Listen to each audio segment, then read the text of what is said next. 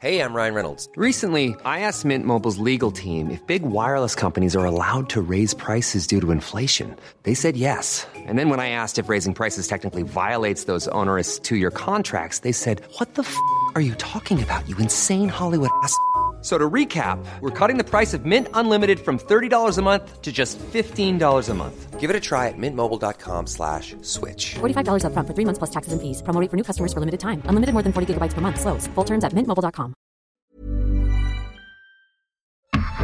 Europod.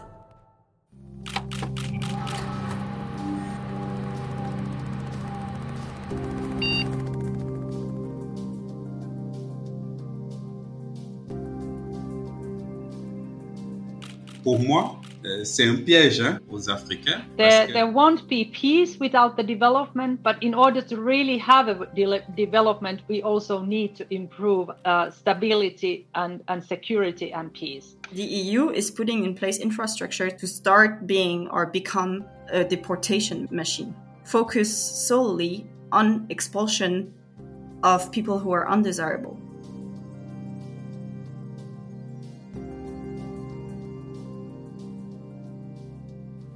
Hey Marie, folgender Überfall. Ähm, wir machen ja gerade dieses Biometrie-Thema zusammen und äh, die Frage ist, ob du dich da noch mehr mit beschäftigen willst, weil Max und ich machen da jetzt noch einen Podcast darüber. Wir haben so eine Podcast-Förderung bekommen und ja, kurz gesagt, ähm, was machst du im Sommer? Die Stimme gerade, das war ich. Mein Name ist Alexandra Ketterer. Ich studiere in Leipzig den Master Journalismus und mache nebenher den Podcast Internet-Westen.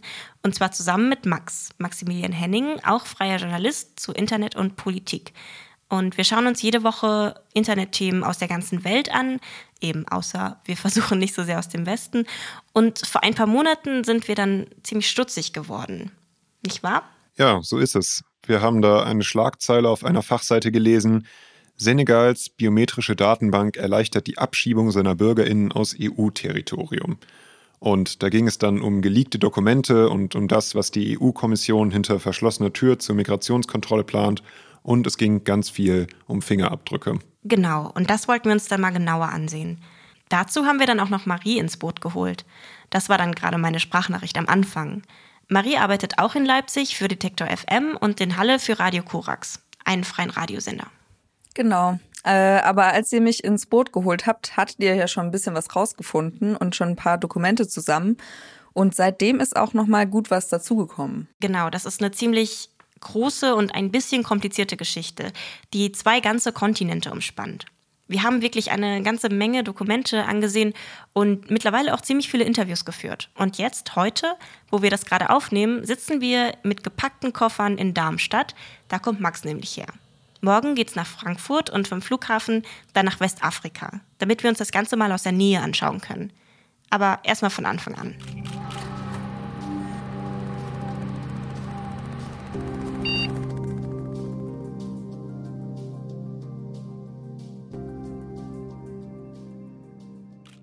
Angefangen hat alles mit einem Haufen Dokumente. In diesem Fall waren es interne Dokumente der EU-Kommission. Die hat die NGO Privacy International, die sitzt in London, mit dem Informationsfreiheitsgesetz freibekommen und dann auch veröffentlicht. Darin ging es um Entwicklungshilfeprojekte oder zumindest sollten sie das sein, aber da kommen wir nochmal drauf zurück. Wir haben uns besonders für zwei davon interessiert, beide in Westafrika. Eins war im Senegal, ein anderes ziemlich ähnliches gibt es in Côte d'Ivoire, der ehemaligen Elfenbeinküste. In beiden Ländern fördert die EU die Einrichtung von nationalen Biometriedatenbanken. Max, was ist denn jetzt Biometrie genau? Heute, das war nicht immer so, aber dazu kommen wir später nochmal. Heute heißt Biometrie, dass der menschliche Körper vermessen wird. Meistens sind das Fingerabdrücke. Die werden aufgezeichnet und dann kann man entweder nachweisen, dass man man selbst ist. Zum Beispiel kann man mit seinem Fingerabdruck ein Schloss an einer Tür aufmachen. Oder Behörden können herausfinden, zu wem ein bestimmter Fingerabdruck gehört. Das passiert zum Beispiel bei Krimis oft in der Spurensuche. Biometrische Datenbanken sind also oft einfach große Sammlungen von Fingerabdrücken. Sowas gibt's in der EU auch, eine ganze Menge sogar. Und dass Senegal und Côte d'Ivoire ihre Personenstandsregister und ID-Systeme mit den Fingerabdrücken aller ihrer BürgerInnen modernisieren, das unterstützt die EU seit einigen Jahren. Zusammen fließen in beide Projekte aus Geldern der EU über 30 Millionen Euro. Und diese Gelder kommen von einem ganz besonderen Finanzinstrument der EU, dem EU Emergency Trust Fund for Africa, kurz EUTF. Den haben europäische und afrikanische Länder im November 2015 zusammengegründet, bei einem Migrationsgipfel in der maltesischen Hauptstadt Valletta.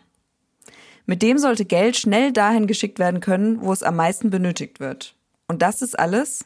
Genau, ist vor dem Hintergrund zu sehen, dass halt die, europäischen Staaten versucht haben, irgendwie der unkontrollierten Migration in und nach Europa wieder äh, wieder Herr zu werden. Das haben wir uns von Inken Bartels erklären lassen, die den EUTF vor einigen Jahren für die Heinrich-Böll-Stiftung untersucht hat. Sie hat uns ein paar Dinge zu den Zielen des EUTFs gesagt. Was in dem Zusammenhang sicher spannend ist, ist natürlich, dass nicht nur diese Gelder umgewidmet wurden oder manche sagen auch zweckentfremdet, sondern dass ja auch die Vergabe entwicklungspolitischer Gelder überhaupt oder Gelder in anderen, für andere Politikfelder zunehmend daran geknüpft wird, dass Staaten auch in der Migrationspolitik kooperieren. Laut Bartels wird mehr als die Hälfte der EUTF-Gelder für Projekte genutzt, die die Ursachen von irregulierer Migration bekämpfen sollen. Dagegen wird nur ein Prozent der Gelder für die Förderung legaler Migrationsmöglichkeiten ausgegeben. Also, der EUTF soll Entwicklungshilfe fördern. Aber die Frage ist jetzt, ob seine Projekte, wie die biometrischen Datenbanken, das auch machen. Edin Omanovic von der NGO Privacy International hat dazu eine sehr klare Meinung. Nein, ich glaube nicht, dass das eine angemessene Benutzung von Entwicklungshilfegeldern ist. Ich denke, wenn die EU-Behörden das verfolgen wollen, dann sollte das eine explizite Politik sein. Es sollte etwas sein, was einer demokratischen Lenkung unterworfen ist. Und es sollte keine Zweckentfremdung von Hilfsgeldern dafür geben. Das sollte aus wirklichen Sicherheitsgeldern kommen. Hier ein Ausschnitt aus einem Bericht des EUTFs von letztem Jahr. Die vom Strategischen Rat des EUTF im April 2018 festgelegten Hauptprioritäten sind weiterhin gültig. Diese Prioritäten sind erstens Rückkehr und Wiedereingliederung zweitens Flüchtlingsmanagement, drittens Vollendung der Fortschritte in der Erhöhung der Sicherheit von Dokumenten und des Personenstandwesens, viertens Bekämpfung des Menschenhandels. Frau Bartels hatte da die schöne Beschreibung von einem zweifelhaften entwicklungspolitischen Charakter. Das hat vor einiger Zeit auch ein Mitglied des Europäischen Parlaments zur aktuellen EU-Kommissarin Jutta Opilainen für internationale Partnerschaften gesagt.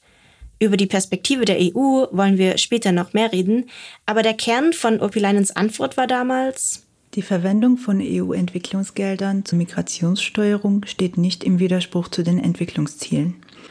Eine gut gesteuerte Migration und Mobilität wirkt sich positiv auf die Entwicklung aus. Sie argumentiert also, die Hilfsgelder der EU werden sinnvoll eingesetzt und eine gut gesteuerte Migration und Mobilität ist gut für die Entwicklung der Herkunftsländer.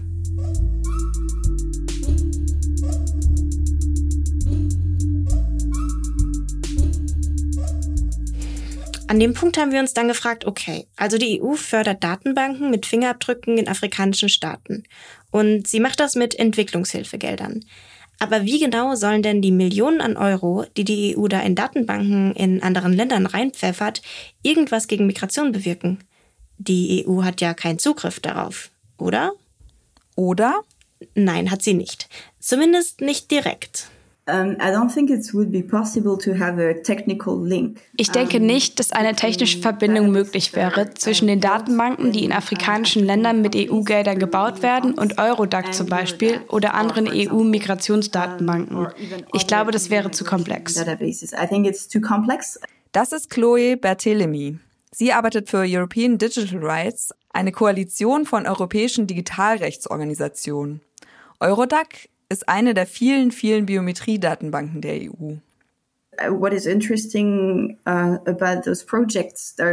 Aber was an diesen Projekten, die mit EU-Geldern finanziert werden, interessant ist, ist, dass sie den Interessen der EU uh, dienen werden, natürlich, und versuchen, die Ziele der uh, EU-Migrationspolitik zu erfüllen. E die Sache funktioniert so, erklärt uns Berthelemy. Behörden der EU greifen in der EU oder an der Grenze der EU jemanden ohne Papiere auf. Sie vermuten, sagen wir mal, dass diese Person aus dem Senegal kommt. Aber damit sie die Person abschieben dürfen, müssten sie das den Behörden von Senegal nachweisen. Sie sagen dann, schaut her, wir haben diese Art von zentralem Identifikationssystem in eurem Land gebaut, das die Identität und den Bürgerstatus von allen erfasst. Wir haben diesen Bürger von euch auf unserem Gebiet gefunden, er ist hier irregulär. Und wir sind uns sicher, dass diese Person die senegalesische Staatsbürgerschaft hat und deshalb werden wir ihn ablehnen. Wir werden ihn zu euch deportieren. Und hier kommen dann die Fingerabdrücke ins Spiel. Here is a national we found on our territory. Here is his name or her name. Hier ist sein uh, Name oder ihr Name. Hier sind Informationen über seine Reisedokumente zum Beispiel. Oder hier sind die biometrischen Daten, die ihr braucht, um diese Person zu identifizieren und zu prüfen, dass das wirklich euer Bürger ist. And check that this is indeed your national, your citizen. Momentan geht das noch nicht. Die Bestimmungen zu den EU-Datenbanken verbieten es, die Daten darin mit anderen Ländern zu teilen. Aber die EU-Kommission hat schon eine Reform der wichtigsten Datenbank Eurodac auf den Weg gebracht, die das ändern soll. Und dann gibt es noch den etwas sehr niedlichen Schutz, dass die EU nicht sagen darf, dass die Person Asyl beantragt hat.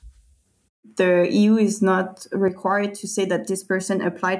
ich meine, die Länder werden im Grunde wissen, warum diese Person nach Europa gegangen ist und sich da irregulär aufgehalten hat. Ich meine, das bringt nichts. Aber das ist das Argument, hinter dem sie sich verstecken. Sie sagen, naja, wir werden nicht sagen, dass diese Person in unserem Land Asyl gesucht hat. Wir werden sie einfach zurückbringen. Hier ist die Person. Ach, wir wissen nicht, warum sie nach Europa gekommen ist.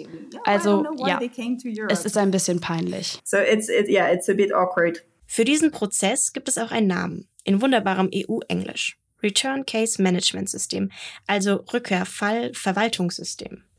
Mit diesem System, also Verbindungen zwischen den Behörden von EU und dem jeweiligen anderen Land, können die Anträge auf Rückführung automatisch eingereicht werden. In unserem Fall direkt mit Fingerabdrücken. Und Senegal ist kein hypothetischer Fall. Hier ein Zitat aus einem vertraulichen Dokument der EU-Kommission, veröffentlicht von der NGO Statewatch. Es dreht sich darum, wie gut verschiedene Staaten mit der EU zusammenarbeiten, wenn ihre Bürgerinnen deportiert werden sollen. In dem Zitat geht es um Senegal. Ein konsolidiertes Verfahren auf EU-Ebene, möglicherweise unterstützt durch ein Return Case Management System, besonders wenn die biometrische Datenbasis fertiggestellt sein wird, könnte konsistente Anwendungen unterstützen. Sobald die biometrische Datenbasis fertiggestellt ist eben, und damit ist wahrscheinlich das nationale Personenregister im Senegal gemeint. Ist das also, warum die EU ihre Millionen in die Datenbank in Senegal steckt? Entwicklungshilfegelder gehen hin und dafür gibt's Fingerabdrücke?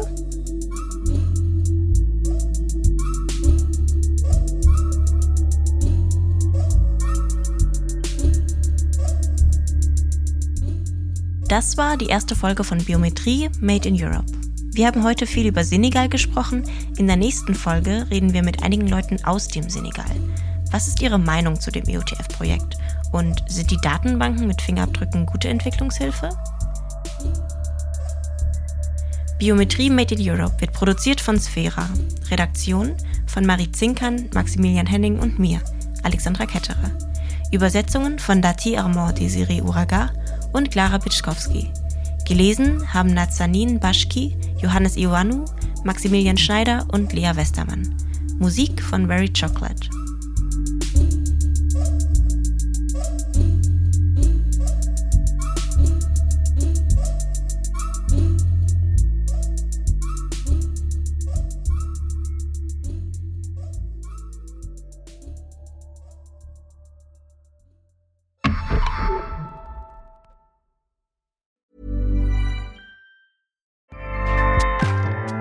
ACAST powers the world's best podcasts. Here's a show that we recommend. This is Roundabout Season 2, and we're back to share more stories from the road and the memories made along the way. We're talking rest stops, if we're stopping to get gas. You will be timed. you will be for sure. Misguided plans. I grew up in the city, so I have like you know, a healthy fear of real extreme darkness. this was like wilderness. A lot of laughs. Y'all weird, but you, yeah, you, you were different. Like you were real different, bro. I can't really put my finger on it. And so much more. Just goes to show that unexpected yeah. things sometimes are the best when it comes to a road trip. Roundabout Season 2, presented by Nissan, is live now with new episodes rolling out every Thursday. Listen and subscribe wherever you get your podcasts.